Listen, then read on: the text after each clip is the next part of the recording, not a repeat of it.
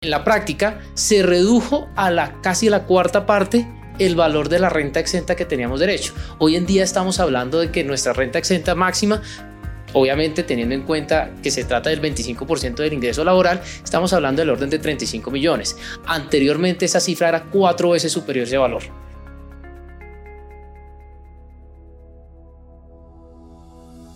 Jaime y Camila, bienvenidos al podcast de Pose Ruiz. Vamos a hablar de tributación en personas naturales 2024. Entonces, hacen parte del equipo tributario de la firma y queremos hablar de los impactos, de qué novedades hay, qué pasa y, en últimas, qué decisiones debemos tener en cuenta. Hablemos de trabajadores, hablemos de trabajadores dependientes, independientes. Incluso yo creo que podemos hablar de emprendedores que debemos tener en cuenta de cara a la planeación tributaria del año 2024 y del año 2025. Yo creo que lo primero, eh, Jaime, con esto te doy la bienvenida, es, bueno, ¿qué hay distinto hoy para las personas naturales frente al impacto o, o lo que hicieron desde el punto de vista de declaración de renta y pago de impuestos en el 2023? Bueno, primero que todo, muchas gracias por la invitación, Andrés. Eh, efectivamente, eso es un tema de bastante impacto en este momento porque eh, justamente en 2024 es que vamos a sentir el impacto de la reforma tributaria que adelantó el gobierno nacional apenas se, se posesionó. Y es que precisamente como el impuesto de renta es un impuesto de periodo, pues todos los ingresos de 2023, que era lo que aplicaba la reforma tributaria, vamos a tener que evidenciar esos cambios ahorita en agosto cuando presentemos la declaración de renta. Entonces, en la práctica, para las personas que eventualmente tengan los ingresos más elevados, van a sentir el impacto de la ¿Cuál es, ¿Cuál es el ese ingresos más elevados? Pues mira, la, la, la verdad es que el, el proyecto de, de, que finalmente se transformó en ley buscaba que las personas que tuvieran ingresos superiores a 10 millones de pesos incrementaran su contribución marginal al recaudo del Estado. ¿Y eso cómo lo hizo? Fue básicamente a través de la limitación de los beneficios que tenemos las personas naturales al momento de depurar nuestro impuesto de renta. Particularmente, lo que se hace es, cuando se hace la depuración del impuesto, es que primero se toman todos los ingresos, Posteriormente se hace la, depuración que, en la cual se restan los ingresos no constitutivos de renta, que son básicamente los aportes a pensiones y a salud, los aportes obligatorios. Y una vez hecho esa, esa, detracción, se empiezan a calcular lo que corresponde a las deducciones y las rentas exentas. Entre las deducciones más comunes tenemos la medicina prepagada, la, los dependientes, y entre las rentas exentas tenemos los conocidos como... ¿Hay cambio en deducciones, Jaime? No, las deducciones siguen, siguen siendo las mismas y lo único que cambia realmente es el monto máximo de la sumatoria de, los, de las deducciones y de las rentas exentas, pero es el monto máximo porque lo que hizo la reforma fue reducirlo casi que a una cuarta parte del valor que se podía tomar como deducciones. Quizás el único cambio real que vino con la reforma fue la posibilidad que tenemos las personas naturales de tomar como gasto los pagos que se hagan con tarjeta de crédito y eh, en las cuales se solicite facturación electrónica. No sé, Camila, sobre eso, ¿cómo lo, cómo lo has visto? Eh, bueno, primero que todo, gracias Andrés por invitarme a este podcast. Em, bueno, en general, eh, digamos, como lo decía Jaime, es la tributación de personas naturales con la ley 2277 se ha movido hacia las personas de mayores ingresos de forma que el impuesto se vuelva progresivo. En ese sentido, las personas que, pues, que tienen ingresos un poco más bajos van a poder disfrutar de otro tipo de beneficios. ¿Sabes qué, Camila? Ahí quiero saber cuáles son los más bajos y cuáles son los más altos en cifras.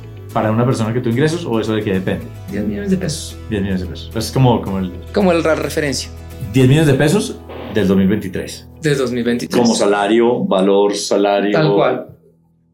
Correcto, claro, tengamos en cuenta que, por ejemplo, eh, las cifras eh, oficiales y las cifras de DAN han dicho que un salario más o menos medio que vuelve una persona de estratos un poco más altos es de 4 millones o 4 millones y medio de pesos. Entonces, hablar de un salario de 10 millones de pesos es bastante alto, eh, digamos, en un contexto colombiano. Casi que podemos ir sacando conclusiones. Quien tenía un ingreso inferior a 10 millones de pesos no le cambia la situación frente a la renta que ya preparó. Tal cual. Ni tampoco hay más población que, que acceda a pagar renta que antes no la pagara. Exacto, pero fíjate que la reforma nos trajo también una serie de beneficios que incluso las personas que tenemos menos de 10 millones vamos a poder aprovechar. Entonces, como lo decía Jaime, los pagos en tarjetas de crédito, todo este esfuerzo de la autoridad tributaria por eh, bancarizar todos los pagos y eh, tener una total trazabilidad de todos los pagos, pagos que se hagan a través de la facturación electrónica, en la depuración del impuesto sobre la renta van a tener una deducción de un 1%, que si me lo preguntan es bastante alto en términos generales. Gastando con tarjeta de crédito. Gastando con tarjeta de crédito y siempre que haya eh, factura electrónica. Entonces, eh, digamos que el primer... Es decir, el año pasado convenía y convendrá para este año, que es parte de lo que queremos empezar a ver, pedir factura electrónica, así sea a nombre de la persona natural y no de la empresa. Exacto, y creo que estarán de acuerdo conmigo que a veces es un poco aparatoso pedir la factura electrónica, eh, porque de pronto le piden a uno muchos datos o de pronto se tarda varios días eh, o tiene un procedimiento eh, muy complicado pero a nosotros las personas naturales de pronto nos va a servir mucho tener esas facturas para poder... ¿Y ese 1% aplica a todo tipo de gastos? A todo tipo de gastos. Desde que uno haya gastado, no sé, se gastaron... No importa el concepto, siempre y cuando tengas la factura electrónica y el pago se haga a través de un mecanismo bancario, está garantizada la deducción. Obviamente vamos a tener que tener documentada todas estas facturas. haber hablado en febrero del, del, del 23. Ok, pues sí, importante, perdón, sigue Camila. Eh, no, entonces quería decir eh, básicamente eso, que las personas que tenemos menos ingresos también vamos a tener eh, ese tipo de beneficios que, que van a resultar. Em, por ejemplo, para las personas que están emprendiendo, para las personas que están en una situación de ingresos que no siempre es la misma, pues el hecho de tener estas deducciones como un seguro al momento de declarar, de presentar su declaración de renta, pues va a ser muy conveniente. Sí, es mejor tenerlas que no tenerlas. Entonces, hablamos de deducciones, hablamos de rentas exentas. Básicamente, ¿qué tenemos que decir en rentas exentas? Pues la verdad es que siguen estando las mismas rentas exentas. Tenemos la renta exenta de las aportes a fondos de pensiones voluntarias, a rentas exentas de los aportes a las cuentas de, de, ahorro AFC, para, básicamente para la adquisición de vivienda. Y tenemos la renta exenta. Siguen estando con unas limitaciones. De acuerdo, siguen estando las mismas. Quizás la única que tuvo una reducción particular en relación con el monto que podía tomarse como renta exenta es la renta que tenemos todos los asalariados sobre las rentas laborales, que corresponde al 25% del, de, la, de los saldos que hayamos tenido por ese concepto. En la práctica, se redujo a la casi la cuarta parte el valor de la renta exenta que teníamos derecho. Hoy en día estamos hablando de que nuestra renta exenta máxima obviamente teniendo en cuenta que se trata del 25% del ingreso laboral, estamos hablando del orden de 35 millones. Anteriormente esa cifra era cuatro veces superior ese valor. Entonces, en la práctica... 35 millones al año. Al año. Entonces, en la práctica lo que va a pasar es que por vía de la reducción de esa renta exenta, pues evidentemente, como no vamos a poder tomarlo como renta exenta, sino como renta agradable, se va a incrementar el valor de la contribución de la persona. Aportes a fondos voluntarios de pensiones, eh, sistema de salud, todos siguen sistemas parecidos, padres frente a dependientes, frente a sus hijos y escuela, y digamos de pagos de colegio. Qué bueno que lo tocas, Andrés. En, en los dependientes hay un cambio importante, porque hoy en día cuando vamos a depurar nuestra declaración de renta, vamos a tener una sobrededucción de dependientes de alrededor de 72 VTs.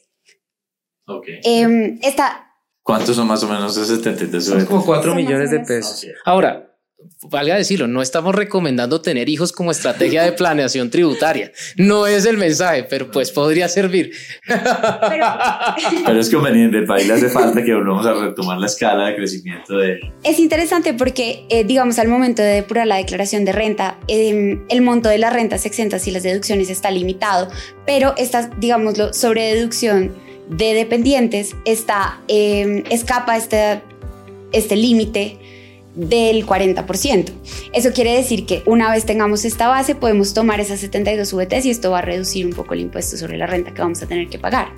Ok, en eso las condiciones sustanciales, entonces no varía mucho. Uno puede decir que alguien tributa hoy que antes no pagara de renta, no. No. Por lo pronto, eh, sí las tarifas finalmente serán mayores. ¿Y cómo es esa variación de en efectos tarifarios? O... Pues mira, va a depender de cada quien, porque es que cuando uno mira, por ejemplo, cuando, cuando corríamos los escenarios con Camila, hay dos tipos de personas. Uno son los que aprovechan los beneficios tributarios hasta el tope y hay quienes no, simplemente se quedan con la renta legal, la renta exenta legal, que es la del 25%. En los cálculos que hacíamos, y obviamente hablando a grosso modo, veíamos que en algunos casos, cuando estaban sobre todo, cuando estaban topeados en todos los beneficios, la reducción de los beneficios que se trajo con la reforma iba a implicar un aumento casi de una tercera parte del valor del impuesto a cargo.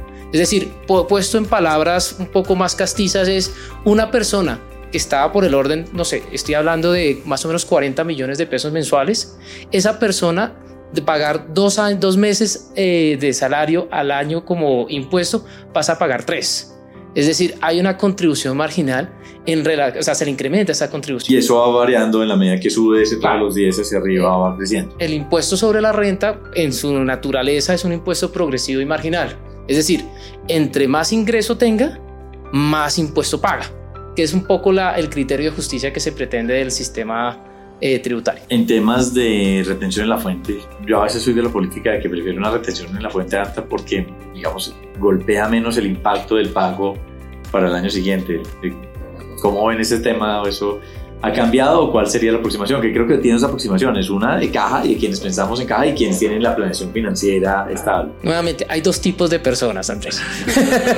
Está el que prefiere que tener un poco de, o sea, se puede limitar en el flujo de caja de cara a que cuando le toque pagar el impuesto, pues no tenga que sacar mucha caja para pagar. Claro, porque eso es importante, Jaime, cuando decías el impuesto a cargo, no quiere decir el impuesto del valor a pagar en el momento, Tal cual. digamos, agosto del 2024, es el valor, ya, ya pagó una parte de eso que es vía retención a. Exactamente.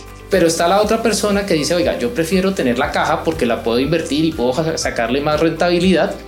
Y pues entonces en ese caso lo que hago es eh, rentar esa plata y cuando me toque pagar el impuesto pues simplemente la, la pago. Entonces por eso decía, depende de cada persona. Ahora, lo que sí puedo decir es que para este, la declaración de renta del año pasado que vamos a presentar ahorita en agosto, es muy probable que la mayoría tengamos un, un desfase importante en la, en la retención en la fuente versus el impuesto a cargo. ¿Por qué?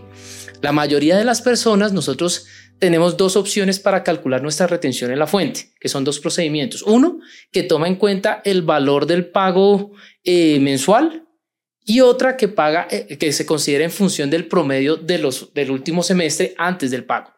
Entonces, en ese último caso, como la, la, reforma tributaria que, de la que estamos hablando entró en vigencia de 2023, el cálculo de la retención en la fuente de aquellas personas que lo hicieron con la base del promedio, pues se tenía en cuenta con las reglas de 2022 cuando no teníamos todas estas limitaciones que hoy en día sí tenemos. Entonces, muchas personas durante el primer semestre de, 2022, de 2023 tuvieron una retención en la fuente inferior a la que se hubiera podido aplicar si se hubieran aplicado todas las limitaciones de 2023. Entonces, ¿qué es lo que va a pasar? El monto de la retención en la fuente va a ser inferior al que normalmente están acostumbrados y es seguro que, y es muy probable que para agosto les vaya a tocar eh, sacar saldo, un saldo pendiente. De manera que la recomendación para aquellas personas que están en esa condición es vamos ahorrando de cara a agosto para que no nos sorprenda mucho. Y bajo el otro procedimiento, ¿no? No, no, porque como se calcula de forma mensualizada, ahí sí tienen en cuenta las reglas o los límites aplicables en el, en el mes del pago. Entonces ahí no hay tanto problema. Entonces estamos cerrando, no sé si hay algo más para cerrar el, digamos, lo que, la, la, previsión de lo que hay que pagar impuestos, porque ya son hechos consolidados, es decir, ya lo que se hizo, se hizo, ya no me puedo ir a sacar facturas electrónicas personal a las islas, pero lo que se hizo, no sé si hay alguna recomendación final para que pasemos a qué temas podemos empezar a decir desde ahora. Hablemos primero de los empleados y después hablamos de los independientes. No. Eh, de cara ya a la renta del 2025. Pero entonces, ¿algo para cerrar el 2024? Renta 2024 que vamos a pagar en 2025. No, yo creo que ya lo que tú, como tú dices, Andrés, lo que es cerrado, cerrado está. Y pues obviamente ya uno va a empezar a mirar cuando tenga los saldos a favor, eventualmente cómo pueda aprovecharlos, pero realmente ya no hay mucho que podamos hacer. De cara al 2000, la declaración de renta de 2024, uno sí podría como adoptar unas unas posiciones o mejor, adoptar unas, unas actividades de cara a optimizar la carga tributaria. Una opción, oiga, si soy de las personas que no le gusta sacar plata para pagar el impuesto, sino prefiero que me hagan el descuento mensualizado en la retención en la fuente, uno puede solicitar al empleador que le haga una retención en la fuente mayor. Eso es una opción.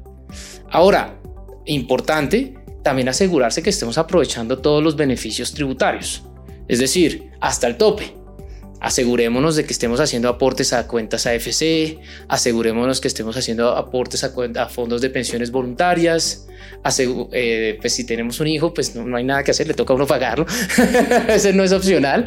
Eh, matrícula. Sí, sí, no, la, deducción de dependientes le permite a uno eh, tomar hasta el 10% del salario con un tope como gasto deducible. Eh, también, pues, como mencionaba también Camila, pues a empezar con la labor tediosa de ir a todo restaurante, a todo, ah, pues a, hacer, cuando uno hace el mercado, ir a empezar a pedir la facturación electrónica.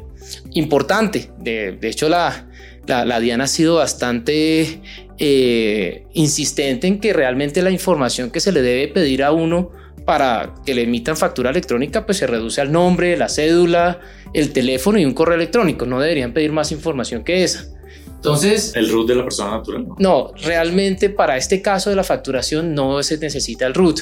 Entonces, por eso decía, pues nos toca ponernos en la tarea de cada vez que salgamos, como mencionábamos, pues la verdad es que para cualquier tipo de gastos, pues pedir la facturación electrónica. Si lo estoy pagando con mi, con mi tarjeta de crédito, pues ahí no tiene que hacer una opción. O prefiere que esa deducción se pierda o prefiero tomar. Hay quienes decidimos tomarlo porque pues yo creo que puedo hacer un mejor uso de ese, de ese recurso después. Y a propósito de lo que dice Jaime, es importante que aprovechemos las deducciones y las rentas exentas la mayor pues como más se pueda, pero tampoco sobrepasarnos a tener demasiado. Es decir, deberíamos optimizar hasta el tope, pero nunca más allá del tope, porque todo lo que se va más allá del tope, pues termina siendo un ingreso para nosotros y terminamos pagando más impuestos sobre ello. Ahora, otra opción interesante que tenemos, eh, sobre todo para las personas... Camila, de, un segundo, termina siendo más ingreso, no es que duplique el valor de ese ingreso, sino que realmente es algo que pueda estar, lo va a seguir grabando. Pero si ya me pasé el tope, ¿qué hago? Es decir, si alguien se pagó el tope, pues, pues, mira, para darte un ejemplo. Digamos, tomaría la decisión, por ejemplo, de fondo de pensiones voluntarios porque es una decisión libre, pero no porque tiene el beneficio tributario, sino porque tiene inversión. Exacto. Ahora, y la verdad es que si no tienes, si la única eh, incentivo para tener ese tipo de herramientas es el, el incentivo tributario, pues no se justifica, porque obviamente cuando uno tiene la plata en un fondo de pensiones voluntarias o una AFC, pues no tiene la misma libertad que si tiene la plata en una cuenta bancaria propia. Con eso quería aterrizar solo en ese paréntesis, Camila, es, es Claro, en ese caso, pues la decisión es, es, igual, perdón, entre un CDT y un fondo voluntario de pensiones, si fuera el caso, pero por la decisión financiera, no por impuestos. Y conocer muy bien eh, cuál es el tipo de producto que estamos tomando, justo lo que estás diciendo. Por ejemplo, las cuentas AFC, eh, digamos que a veces somos muy optimistas ahorrando en ellas, pero si no tenemos un plan de comprar vivienda o queremos dejar eso por más de 10 años, pues no sería muy óptimo porque la retención en la fuente al momento de sacarlo, si lo queremos sacar antes de cumplir las condiciones, va a ser muy alto. Es decir, la idea sería aprovechar eh, los beneficios tributarios tanto como se pueda, pero en una forma correcta y hasta el tope de que nos sirvan. Otra propuesta eh, que es interesante y ha venido, digamos, fortaleciéndose en los últimos años ha sido el régimen simple, por, lo menos para personas eh, de profesiones liberales como la nuestra eh, o para personas que están iniciando. El régimen simple nos trae varios beneficios en materia de planeación tributaria y no solamente ello, sino además beneficios en relación con eh, la optimización de recursos y con la optimización de obligaciones, porque a veces es muy tedioso cuando uno está empezando tener que presentar un montón de declaraciones y sentirse un poco perdido en qué es lo que tiene que, que hacer. Cuando hablas, eh, Camila, de régimen simple, personas, digamos, eh, hablamos en oficios no, no con una vinculación laboral. Exactamente. O sea, principalmente régimen simple. ¿Quiénes pueden estar en el régimen simple, digamos? Está pensado en general para personas con profesiones eh, liberales y personas con negocios eh, básicamente independientes. Entonces, hablamos de no solamente abogados, médicos, peluqueros, tenderos, ganaderos, siempre y cuando cumplan, eh, digamos, esos topes. y los requisitos del régimen, pues pueden estar allí y, digamos, es un, es un régimen que permite unificar varios impuestos y presentar una sola declaración eh, consolidada que además viene acompañada de algunos anticipos. Hoy, hoy nosotros hoy prometimos hablar sobre personas naturales y no vamos a hablar de personas jurídicas, pero quiero hablar de emprendimientos y actividades de emprendimiento que, que no necesariamente empiezan con una compañía, empieza, eh, ¿Hay alguna recomendación, digamos, para esas actividades? Ahora que hablas de las actividades liberales, pero digamos con un fin empresarial que uno pueda tener en cuenta hoy, este año 2024, de cara a su renta? Pues mira, yo, yo, yo qué diría.